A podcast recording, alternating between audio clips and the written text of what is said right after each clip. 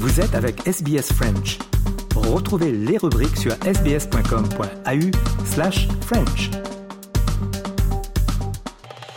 Today I will again visit Government House and resign as Premier and member for Mulgrave. It's not an easy decision because as much as we've achieved together, there's so much more to do. But when it's time, it's time. Recently, in talking to my kids and Kath, thoughts of what life will be like after this job have started to creep in.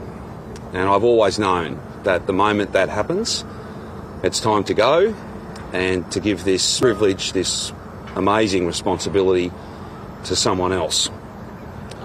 It's not an easy job being Premier of our state. That's not a complaint, that's just a fact. It requires 100% from you and your family. That, of course, is time limited, uh, and now is the time to step away.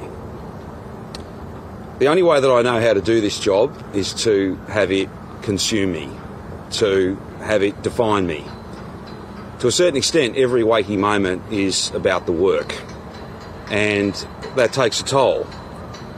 To have been Premier for nine years and the leader of my party for 13 years is a greater set of opportunities than I ever thought would be afforded to me.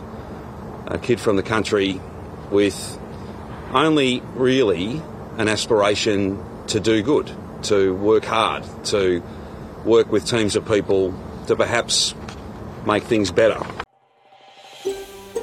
Vous voulez entendre d'autres rubriques comme celle-ci Écoutez-les sur Apple Podcasts, Google Podcasts, Spotify ou n'importe où où vous obtenez vos podcasts.